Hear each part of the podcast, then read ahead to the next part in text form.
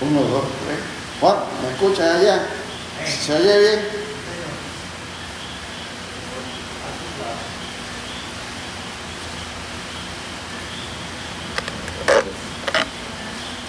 Agradecemos a Dios la, la oportunidad que nos da de, de llegar acá.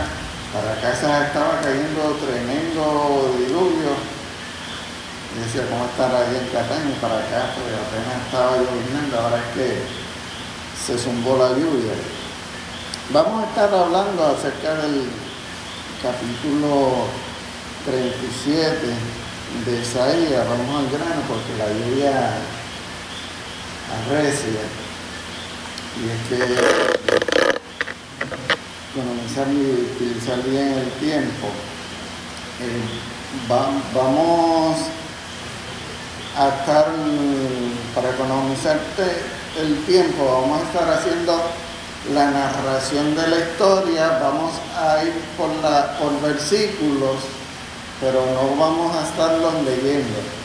O sea, si usted puede, cuando menciona el versículo, lo puede ir, ir leyendo en lo que voy, voy hablando, pero para, para seguir entonces con la narración y economizar un poquito de, de tiempo. Este, este verso 37 es la continuación del capítulo 36. Me imagino que el pastor Abraham, este, cuando lo cubrió decía contra, no puedo decir nada porque mi hermana tiene 37. Si yo digo algo, pues entonces lo, lo- lo- le voy a cubrir lo de él. Ezequías, pero pongamos al día en tiempo y espacio. Ezequías está siendo sitiado por los babilonios. Este, el rey de Asiria le, le envía una carta. Estas cartas este, la tocó el, el pastor la semana pasada, del verso 18 en adelante, lo que nos decía la carta, esta carta es traída al rey Ezequías, rey de, de Judá, y la misma mencionaba que los asirios iban a venir contra ellos, que les estaban dando la oportunidad de, de rendirse, este,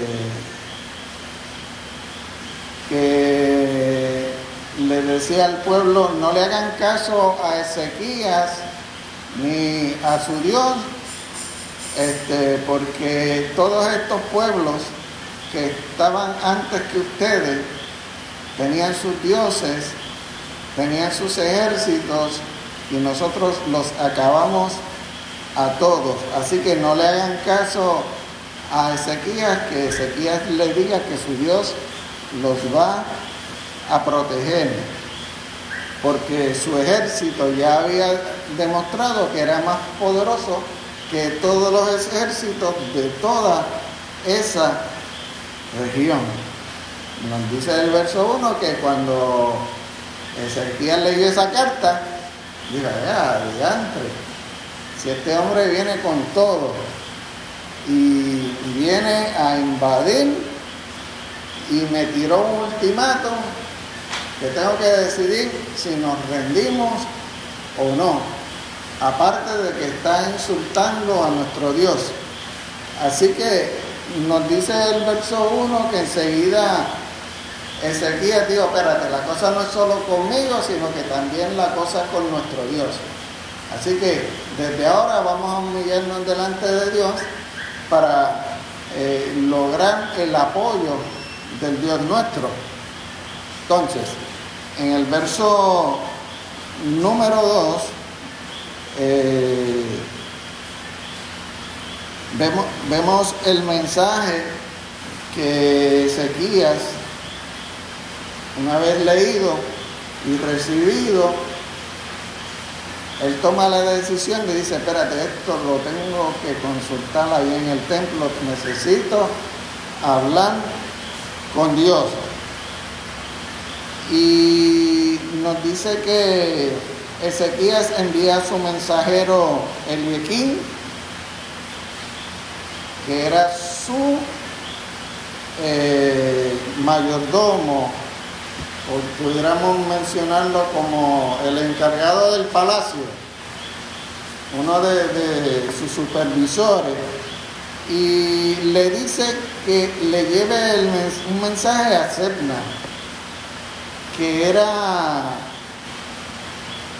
un escriba en el templo, pudiéramos decir uno de los secretarios del templo, y que reuniese a todos los sacerdotes, reuniese inclusive al profeta Isaías, eh, para que se vistiesen de silicio en humillación porque necesitaban acercarse más a su Dios. Y, y, ciertamente a nosotros nos van a llegar cartas, nos van a llegar malas noticias, difíciles para nosotros en ocasiones, no solo atacándonos a nosotros, sino también atacando a nuestro Dios. Y hoy en día pues lo, vemos con esto de la perspectiva de género, con la vacunación, eh, con todas las leyes que están buscando implementar ahora el gobierno. Y Ezequiel les dice a todos ellos en el templo, necesitamos acercarnos a Dios. Necesitamos humillarnos a Dios. Esta es una cuestión de hacer una simple oración, Señor, ayúdanos en punto. Este, Ezequiel sabía la necesidad, sabía la seriedad del mensaje que estaba tratando de, llevar el rey de Asiria. Estamos en Isaías, el capítulo 37. Entonces estamos en el, por el verso 2. Este, el silicio era una, una tela como, como si fuera saco, que era bastante áspera. Y Ezequías le dijo, cuando el pueblo de Dios se humillaba, pues acostumbraba a utilizar esta vestimenta. En el verso número 3, este, vemos a un pueblo que está desanimado. Cuando, las malas noticias se riegan así. Y algunas veces hay una mala noticia suya y usted es el último que se entera. Porque en la trayectoria del mensaje hasta donde usted se enteró media humanidad. Y el pueblo tuvo constancia, tuvo conocimiento del mensaje que había enviado el rey de Asiria. Y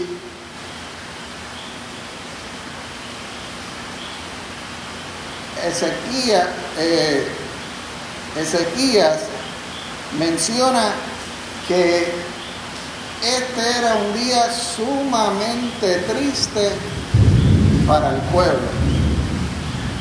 Y menciona también este, que era un día de castigo, un día de vergüenza, que era semejante a cuando una mujer está de parto y cuando le falta el último pujo para que el niño nazca, no tenía la fuerza suficiente. ¿Usted se acuerda antes de las parteras, si lo han visto por documentales y ese, que están pariendo y le dicen a la mujer, puja, puja?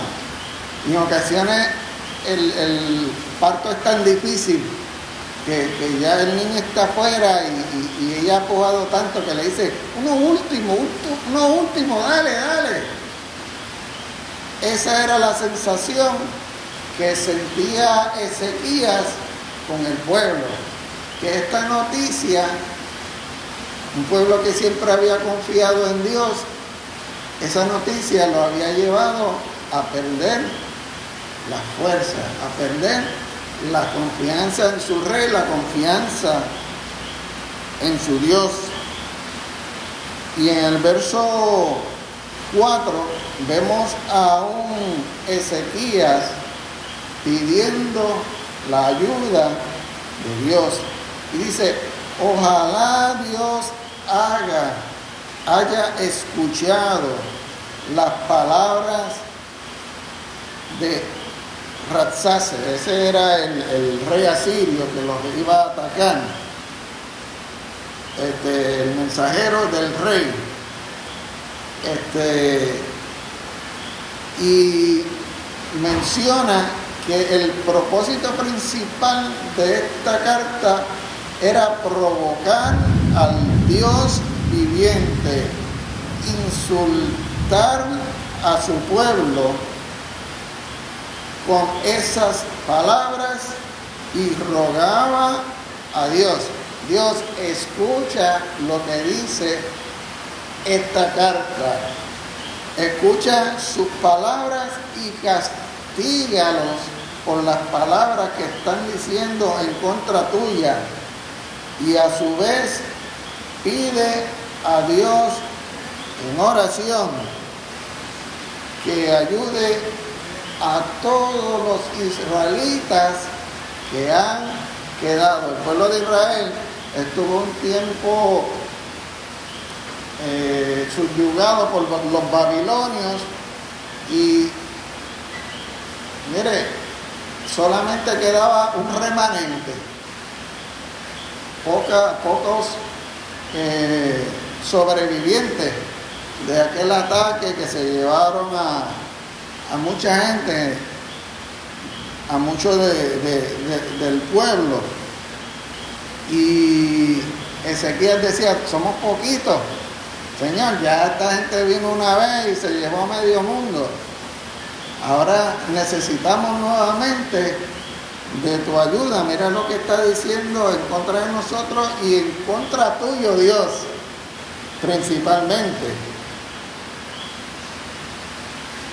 Luego de esto, en el versículo 5, una vez Ezequías pide ayuda a Dios, los mensajeros de Ezequías llegan para dar el mensaje a, a, él, el mensaje que Isaías le había enviado a él. Y en el verso 6 está ese mensaje, está la contestación de parte de Dios.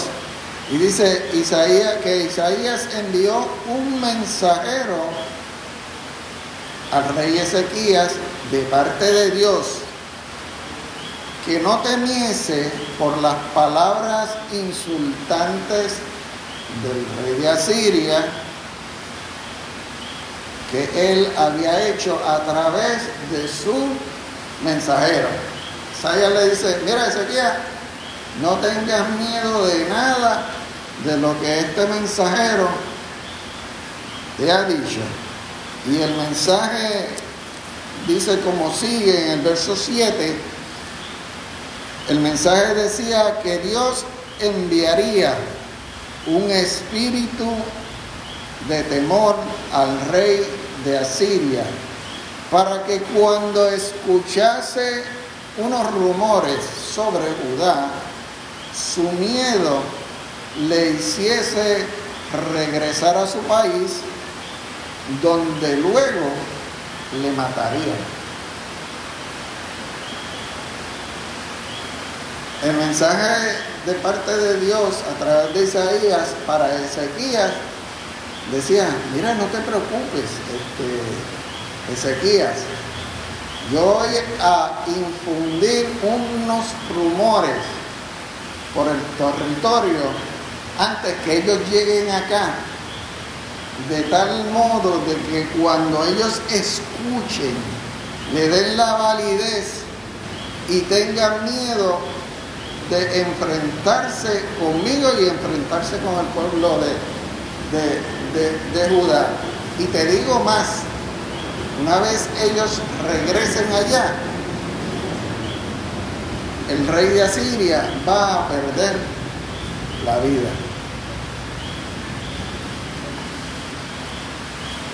Un mensaje fuerte, un mensaje contundente. Mire, yo me acuerdo aquí que un par de veces se metieron y robaron. Se robaron guitarras, se robaron equipo, micrófonos. Y, y, y las dos veces que, que se metieron, nosotros oramos, Señor, cárgate de él, este, que aparezcan las cosas, jamás pensando que días después se descubriese a las personas que habían robado y terminaron muertas, el Señor los mató. Y en ocasiones nosotros hacemos oraciones, oye, pero nunca sabemos cómo es que Dios va a contestar. Este, y en este caso, óigame, siempre, siempre cuando hay guerra, pues se busca eliminar a la cabeza del rey, ¿verdad que sí? Y siempre era matar al rey y matar al capitán del ejército. Si tú matabas a esos dos, se formaba un caos. Y el Señor le está diciendo a, a Ezequiel, mira, no te preocupes por el ejército de los asirios, voy a enviar un rumor y es más, cuando ellos regresen, ellos van a regresar, no van ni siquiera a luchar contra ustedes y allá en su país van a morir, va a morir el rey. Eh, luego, en el versículo 8, vemos al mensajero del rey de Asiria que fue a llevarle el mensaje al rey de Asiria y dice que lo fue a llevar a Ligna porque él se enteró que había salido de Lasky para combatir en Lina. Óyame, de antes de salir el mensajero, ya habían llegado mensajes al rey de Asiria, mira rey, este, eh, te van a, atacar por Laki, así que muévete de donde estás y ve a Laki. O sea, que desde mucho antes de él recibir el mensaje que Ezequías e Isaías les estaban enviando a ellos, ya todo estaba caminando tal como Jehová había dicho. Verso 11 nos comienza a narrar el rumor. Entonces el rey de Asiria escuchó el rumor de Aca rey de Etiopía, que el rey de Etiopía había salido para combatirlo y envió un nuevo mensajero a Ezequías. El rey de Asiria comenzó a recibir mensajes de que otros reyes se estaban reuniendo para combatirlo a él. En capítulos anteriores vimos que el rey de Etiopía se decían que se había asociado con el de Egipto para luchar contra el de Asiria. Y el rey de Asiria comienza a escuchar, ven acá, esta gente están consolidándose para combatirme a mí. Así que voy a tener más cuidado. Ahora me molesto más con los de Judá y le voy a enviar otro mensaje. Este mensaje va a ser más duro que el primero que le envíe.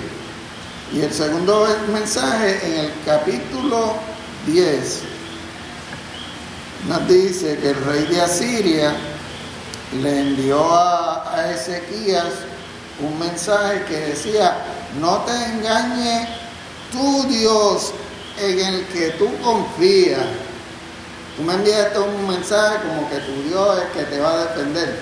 No te dejes llevar Por eso, este, ni creas que Jerusalén se va a librar y no va a ser entregada en mi mano. Continúa el verso 11, dice, tú has escuchado que los reyes que combatieron contra Siria han sido destruidos. Todos estos países, los cuales nos enfrentaron. Y no pienses, Ezequías, que tú y tu Dios te va a librar de eso que no han podido ni los dioses ni los pueblos con todos sus ejércitos. El verso 12 nos, nos menciona también ¿acaso los dioses de estas naciones que destruyeron mis antepasados, Agogán, Arán, comienza a hacerle un recuento de, de, todos los reyes que ellos habían vencido y en el verso 13 le dice, ¿dónde está el rey Amar, el rey Arbat, el rey Zafirán de, de Ena y de, y de Iba. Óigame, si, si, hay algo que, que nos confunde y quizás no, nos bajan nuestra confianza de Dios cuando viene alguien y comienza a darnos ejemplos de gente que, hizo lo mismo que tú estás haciendo, pero que no tuvo resultado. Este, y, estamos en nuestro trabajo y, y, comienza la gente a decirnos, cuando nos identificamos como cristianos, dice, ay bendito, si el último cristiano que estuvo aquí no aguantó el empuje. A las dos semanas pidió cambio porque decía y que, y que lo estábamos persiguiendo. Y, y óigame, muchas veces nosotros recibimos segundos mensajes, nos da un mensaje fuerte. Nos acercamos a Dios y en el nombre del Señor voy para adelante. Pero de momento la cosa se aprieta más. Y entonces nos comienza a traer recuerdos de otra gente que quizás no tuvo la confianza que usted tuvo en su Dios. Se dejó caer, se dejó llevar por palabras, por conversaciones, por intimidación. Y entonces ellos dicen, mira, si los otros, mira, el último que estuvo aquí ese tipo era, era un ministro y no pudo. Y tú vienes y tú dices tú que, lo que vas a la iglesia y, te sientes y que tú vas a poder con nosotros. Este, y muchas veces nuestra fe, nuestra confianza en Dios es intimidada. Por algo la escritura dice, y en nada intimidados por los que se ponen, porque vendrá gente que nos va a, va a querer intimidar y va a decir ustedes no pueden contra nosotros. Este, y máxime cuando es gobierno, cuando son poderíos, este, buscan esta forma de intimidación. Este, ahora, cuando Ezequías escucha todo esto. ¿Qué hizo? Verso 14, vemos que Ezequías cogió esas cartas que le envió el rey de Asiria y las llevó al templo y se las presentó a Dios y oró a Dios.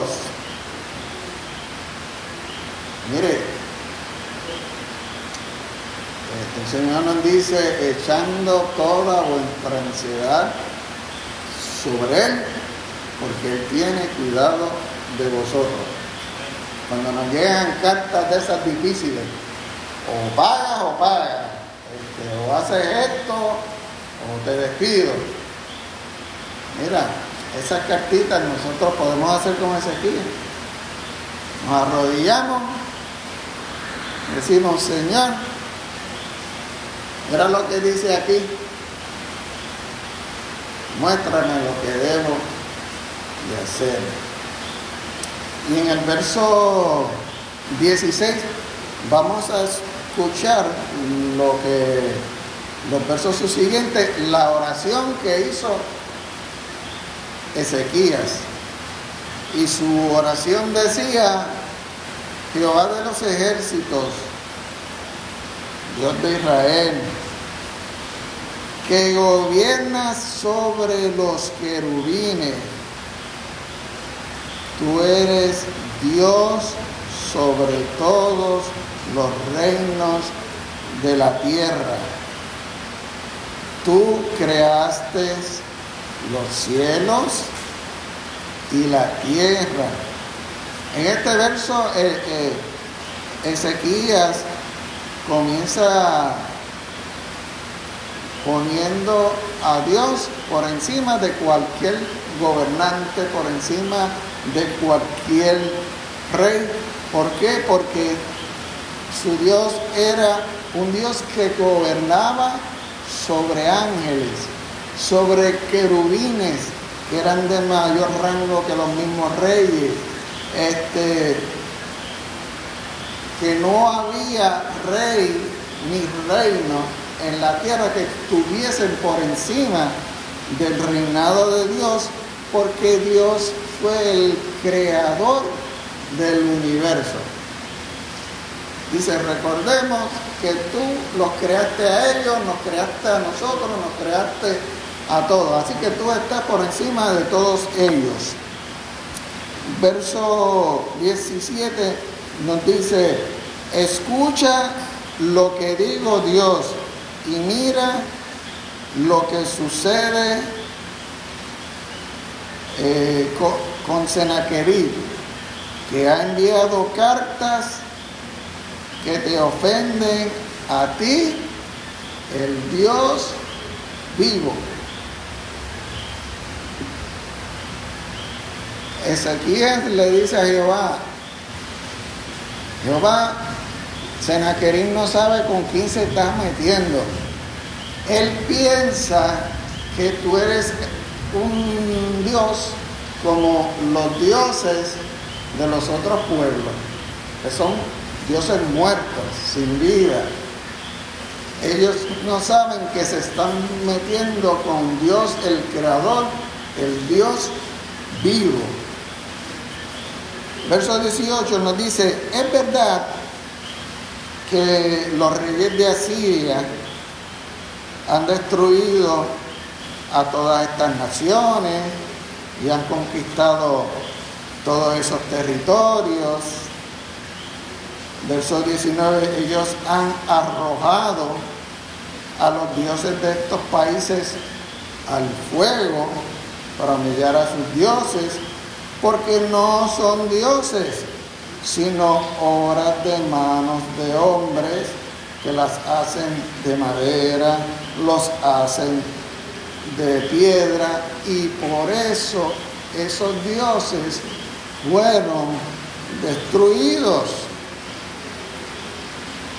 Dios, verso 20 dice, Dios nuestro, te ruego que nos salves de los asirios, para que todas las naciones de la tierra sepan que tú eres el único Dios. Óyeme, Ezequías, wow, esa oración de, de, a Dios, hoy nos habla de la, de, la confianza que él tenía en su Dios y, que él decía, mira, los dioses de las otras naciones, está bien, ustedes conquistaron los territorios, ustedes quemaron esos dioses, Pero eran dioses de madera, dioses de piedra, dioses que no eran vivos. Tú te estás enfrentando ahora con mi Dios, nuestro Dios, el Dios de los escuadrones de Israel, el único Dios verdadero.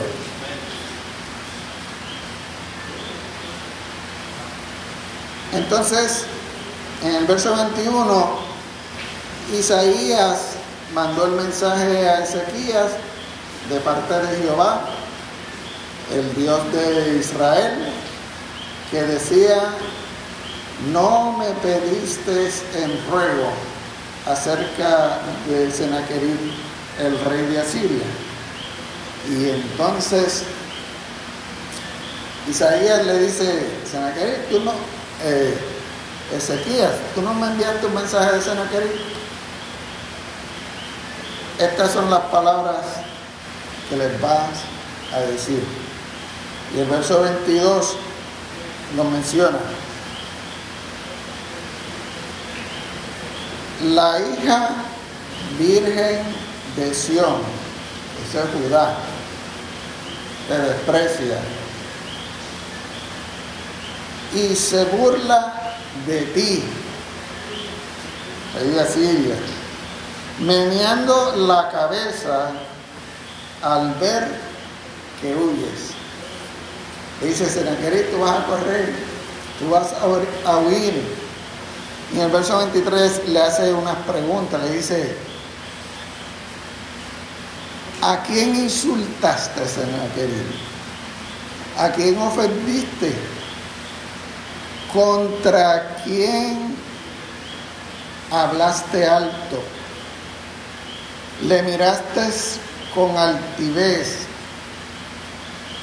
Fue contra el santo de Israel. Así le está bajando Jehová Senaquerí. Dice, tú no te estás metiendo con cualquiera, ¿sabes? Tú te estás metiendo contra el santo de Israel. Nos dice el verso 24, por medio de tus siervos los has provocado por medio de tus siervos, tus mensajeros, has provocado a Dios. Y dices que subirás con tus carros a las montañas del Líbano, que cortarás los árboles de cedros más altos y los mejores cipreses, que llegarás a la cumbre más alta del país y llegarás al bosque más profundo que haya en la tierra de Judá. Verso 25, dices que cavarás pozos para beber de su agua en el territorio nuestro. Y al pasar por Egipto los vas a secar. Vas a secar los pozos de Egipto. Senaquerit, no sabes que yo, verso 26, Senaquerit, no sabes que yo, Jehová, fui el que te permitió hacer las cosas que tú dices que hiciste porque yo soy el que planifica las cosas para que sucedan. Que hice que destruyeras esas ciudades fortificadas y las volaras o las hicieras escombro.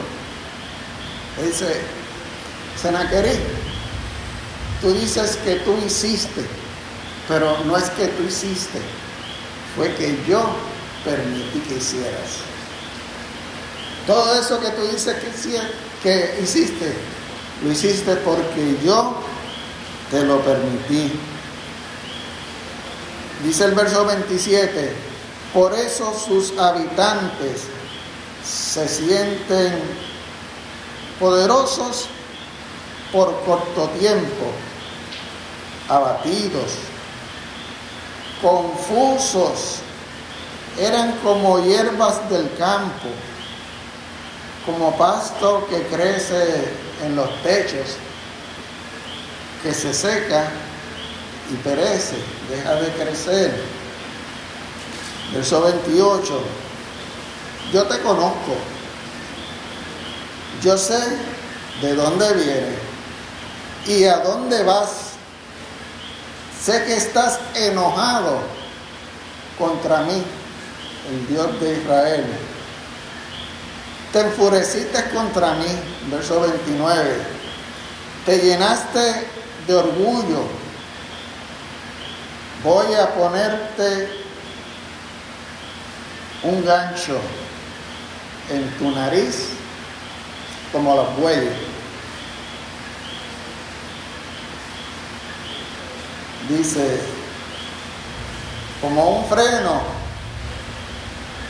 en la boca de los caballos. Te haré regresar por donde viniste. Le dice a Senaquerib, yo tengo el poder de que tú hagas lo que yo quiero. Yo puedo hacer como el hombre le hace a un buey, que le pone una argolla en la nariz y lo ala y lo lleva a donde sea. O como hacen con los caballos, que le ponen un freno y lo llevan para aquí, para allá.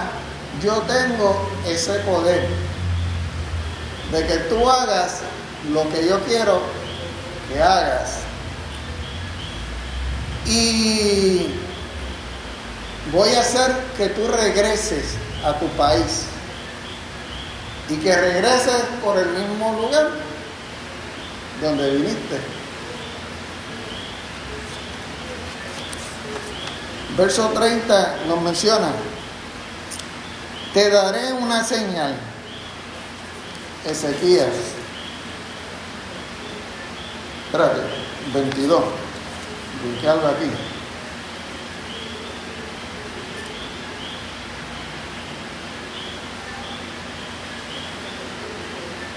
Ah, no, sí, estoy, estoy, estoy bien.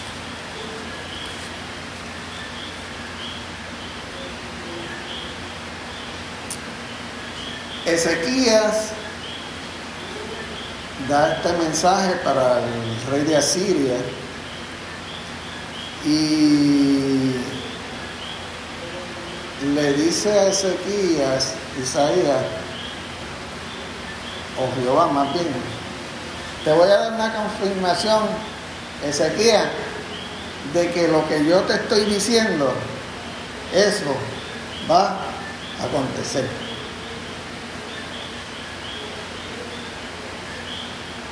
Vemos que en los versículos anteriores a un Dios molesto, estaba molesto. Dios ciertamente escuchó la oración de Ezequías.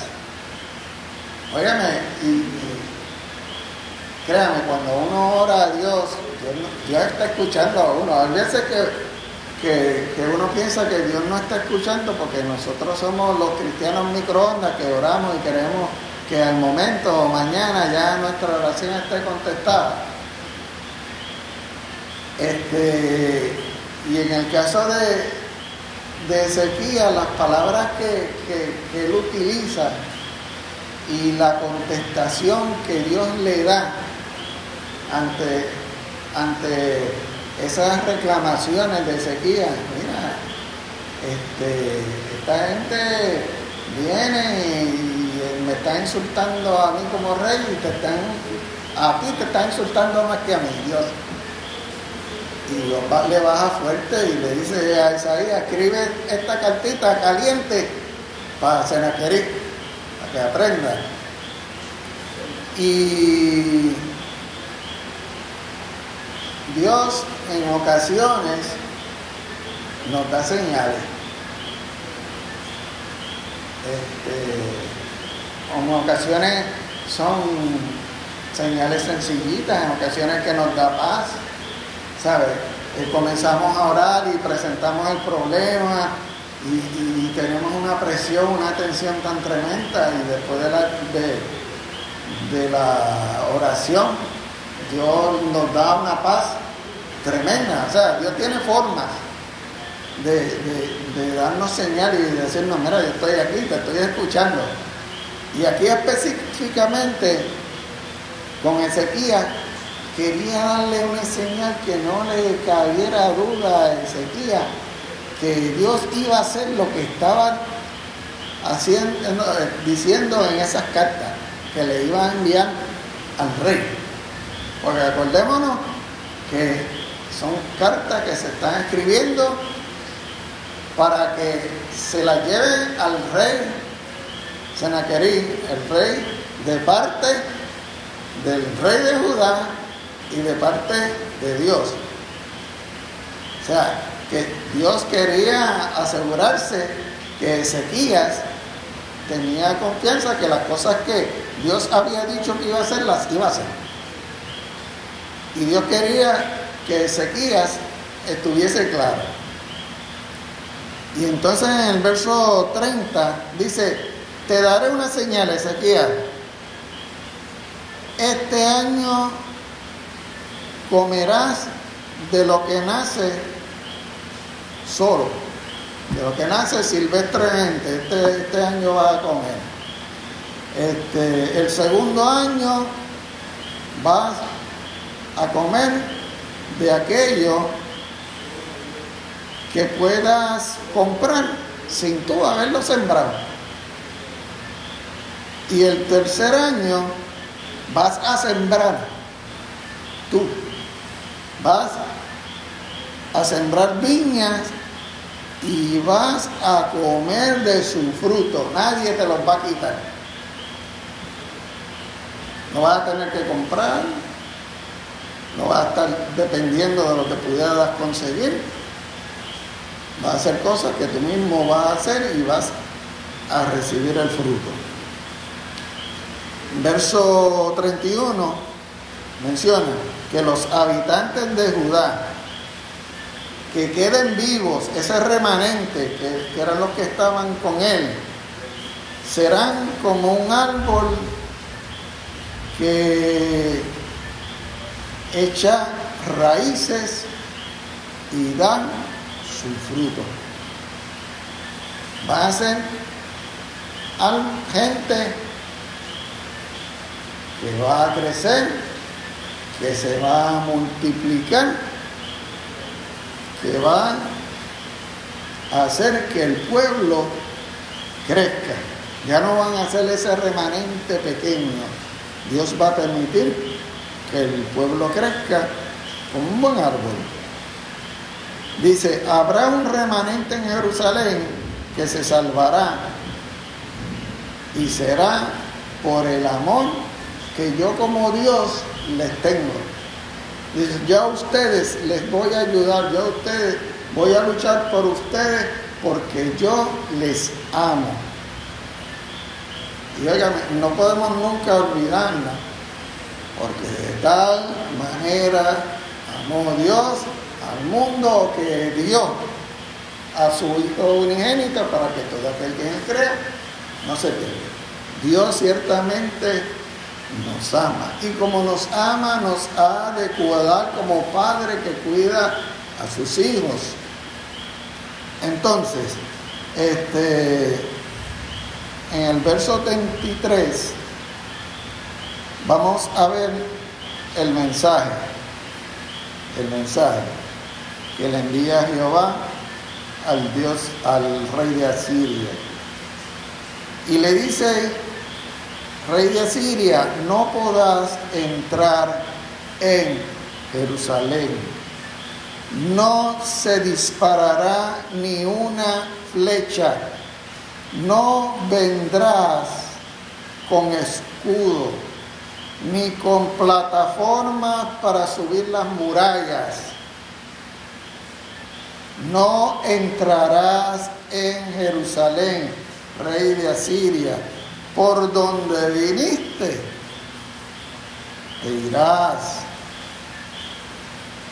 Eh, porque así lo dice Dios. Dios, en verso 35 dice, Dios dice, Él protegerá la ciudad, la salvará por amor a David, su siervo, a Él y por amor a Él mismo. Le, dice a Jehová, a Senaquerí, mira, tú no podrás entrar a Jerusalén. Es más, no vas a tener, no vas a tirar ni una sola flecha en Jerusalén. No vas a entrar tus escudos, no van a entrar ni siquiera acercarse las torres que tienes para subirte y cruzar el muro. No vas a hacer absolutamente nada cerca de Jerusalén porque yo lucharé por el pueblo de Jerusalén. Y lo hago por el amor que les tengo, por el amor que le tengo a David y por el amor que me tengo a mí mismo porque tú me estás retando. Oye, cuando Dios se enoja así, mire, el refrán que dice usted, Dios y usted es mayoría donde quiera, son una realidad. Cuando Dios está con usted, no hay quien pueda. Entonces, en el verso 36, Dios cumple lo que prometió. Y dice en el verso 36 que esa noche salió el ángel de Jehová y mató a 185 mil asirios. Y en la montaña solo había cadáveres en todo el campo. Óigame, 185 mil personas son mucha gente. Y es mucha gente muerta, tirada en el suelo. Que usted se imagina el resto del ejército de, de los asirios cuando se levantaron en la mañana bajo sangre y miraron así y vieron esa retragila de cadáveres por ahí para abajo. Mire, se asusta cualquiera.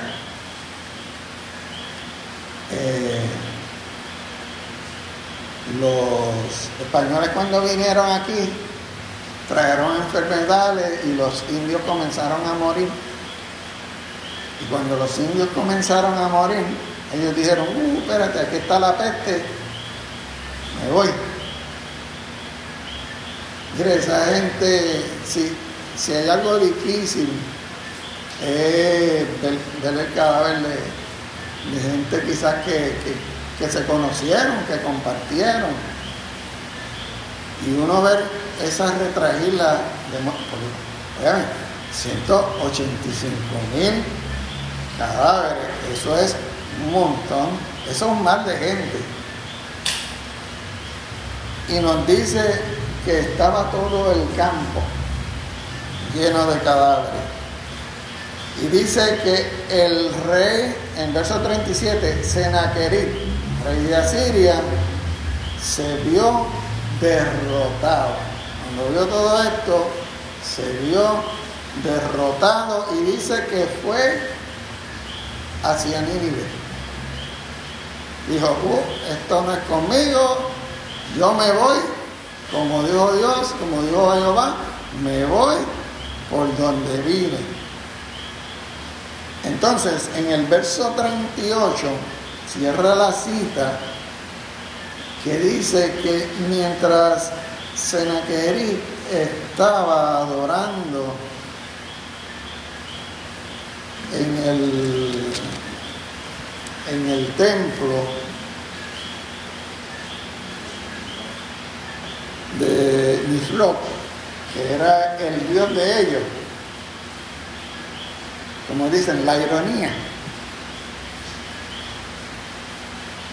Senaquerib le, quería decir al Dios de, Judá, mira, mi Dios es más poderoso que el tuyo porque mi Dios nos hizo ganar todas estas batallas, conquistar todos estos territorios, así que no pienses que tu Dios te va a salvar. Y Dios le dice, ah, como que así es la cosa. Tú vas a regresar por donde viniste. Y dice que cuando él estaba haciendo su ofrenda a su Dios, nos dice que vino, vinieron dos de sus hijos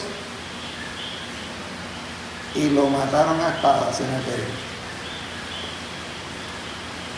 Y dice que después de esto, ellos huyeron.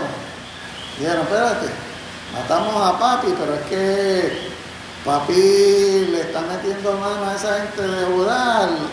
La última vez murieron 185 mil y si él sigue con su testarudez y nos manda para allá, nos va a matar a todo el mundo. Y dice que lo mataron sus hijos. Y que dice luego, reinó su otro hijo. Este, mire, el mundo, todo lo que nos ofrece es pasajero. El rey Sennacherib había conquistado a muchos pueblos, había conquistado, había humillado a muchos dioses. Para él su Dios era el más grande, era el más poderoso. Dijo, ay bendito, Judá, si eso es lo que queda es un remanente, lo que quedan dos o tres allí. Y el mismo Jehová le dice, mira, te pusiste bien orgulloso, te subiste allá arriba, lo que le pasó a Nabucodonosor, rey de Babilonia. Dijo, ah, todo esto lo he hecho yo. dice, ah, tú, pues mira, todo lo que tú lograste fui yo, así que ahora te voy a poner a comer pasto, como los animales. Y estuvo años comiendo pasto, hasta que Dios le dio otra vez la lucidez y entonces dijo, espérate, vamos a adorar al Dios de Israel porque ese sí es el Dios. Y vemos que Dios lucha por el pueblo de Judá, por ese remanente, porque los ama, logra una gran victoria. Senaquerib regresa tal como había dicho Jehová, no tiró flecha, no hubo invasión. Él regresó, se dejó llevar por los rumores, regresó. Pero los rumores no fueron los que le hicieron regresar. Los que le hicieron regresar fueron los 185 mil que el ángel de Jehová mató. A, la voz de, de guerra, el mundo corre y a la voz de fuego. Mire, este, este rey confiaba en su familia. Este rey confiaba en sus cercanos. Pero lamentable en, en el mundo no hay fidelidad. No hay compasión. No hay amor los unos por los otros. O sea, Ciertamente hubo traición de parte de, sus hijos, lo mataron, tal como había dicho Jehová, que iba a regresar a su pueblo y allí iba a morir. O sea, nuestro Dios cumple su palabra, tal como Él dice, lo hace. El gobierno no hace las cosas porque es más poderoso que Dios. Hace las cosas porque Dios se lo permite. Y cuando el gobierno se mete con mi creencia, se mete con mi Dios, Yo hago como Seinaquerí, a Dios, como Ezequiel. Oro a Dios y le digo, Dios, la cosa no es solo conmigo, es también contigo. Y cuando Dios se mete, Dios se mete. Así que recordemos de, esta historia que mira, Dios siempre está ahí, Dios nos ama, Dios nos protege, Dios lucha contra nosotros, eh, con nosotros y contra cualquiera que venga a luchar contra nosotros por más poder que tenga o nosotros pensemos que tiene, porque créanme, o sea, Ezequías veía y tenía informe de cuán grande era el ejército de Asiria. O sea, y aún muriendo los 185 mil, todavía había mucho ejército de Asiria todavía. Por esto es que él estaba tan seguro de que iba a vencer al remanente de Judá. Son dos o tres confiando en un Dios ahí que si, los demás no pudieron, ¿quién me dice que este pueblito va a poder? Y mira, y ciertamente, aunque seamos pocos, cuando somos remanentes de Dios, Dios vela por nosotros. Así que vamos a dejarlo hasta aquí. Este, porque está lloviendo y no sabemos después si, si las aguas suman.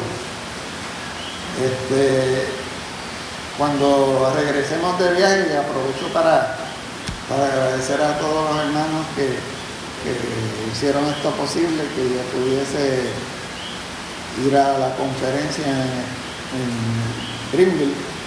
Este, sabemos que Dios tiene cosas allá para nosotros y todo lo que aprendamos pues, es para beneficio de su obra.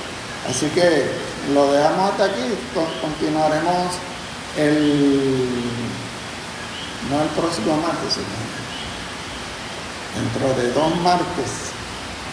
Eh, proseguiremos entonces con el capítulo 38. Disculpen que lo tomase así, tipo narración, pero por la lluvia y todo esto, pues quería economizar un poquito de tiempo, pero ciertamente la, la narración procuré hacerla lo más completa posible. Así que Dios le bendiga, pastor.